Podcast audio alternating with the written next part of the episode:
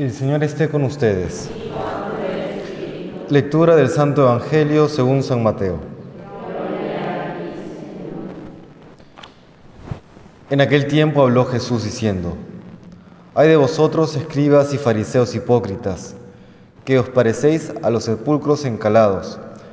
Por fuera tienen buena apariencia, pero por dentro están llenos de huesos y podredumbre. Lo mismo vosotros, por fuera parecéis justos pero por dentro estáis repletos de hipocresía y crímenes.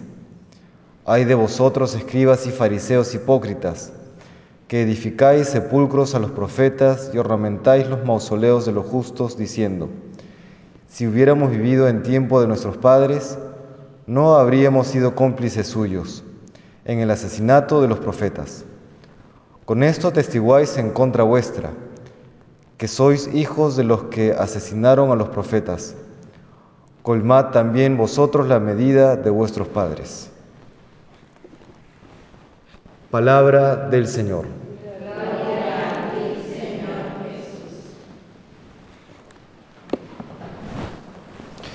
Qué palabras duras dirige el Señor a los fariseos y a los escribas.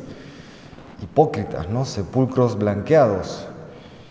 Y es que estas personas quienes, como sabemos, tenían el encargo de conducir al pueblo de Israel hacia una mayor justicia, hacia la santidad, a través de sus exhortaciones, a través de el tener siempre presente la ley del Señor, pues luego terminan utilizando esta misma ley, estos preceptos, como pretexto o excusa para su propia comodidad, para su propia posición social, económica, etc. ¿no? Es decir, terminan mm, invirtiendo las prioridades o terminan convirtiendo en todo caso, o en el mejor de los casos, eh, los medios en fines.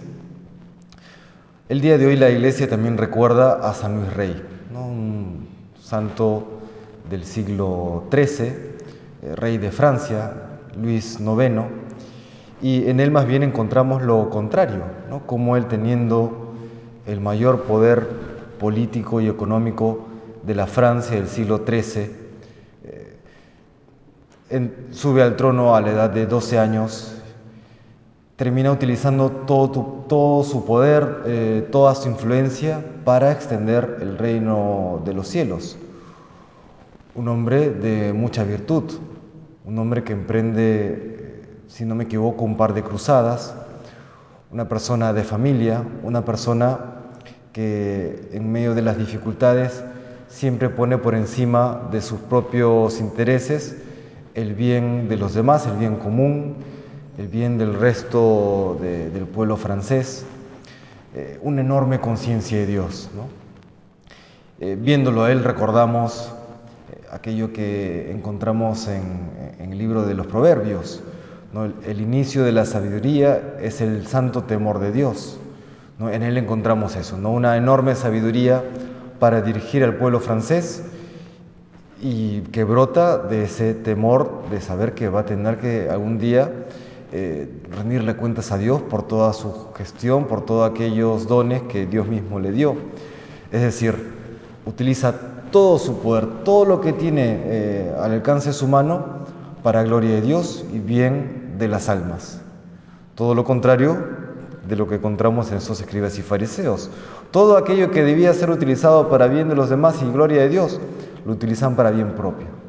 Es el constante combate eh, que encontramos entre el bien y el mal en el corazón humano, el, constante combate entre el mirar a Dios, el buscar su gloria o el buscar nuestra propia gloria, ¿no? la, la vana gloria, el, el egocentrismo, el egoísmo.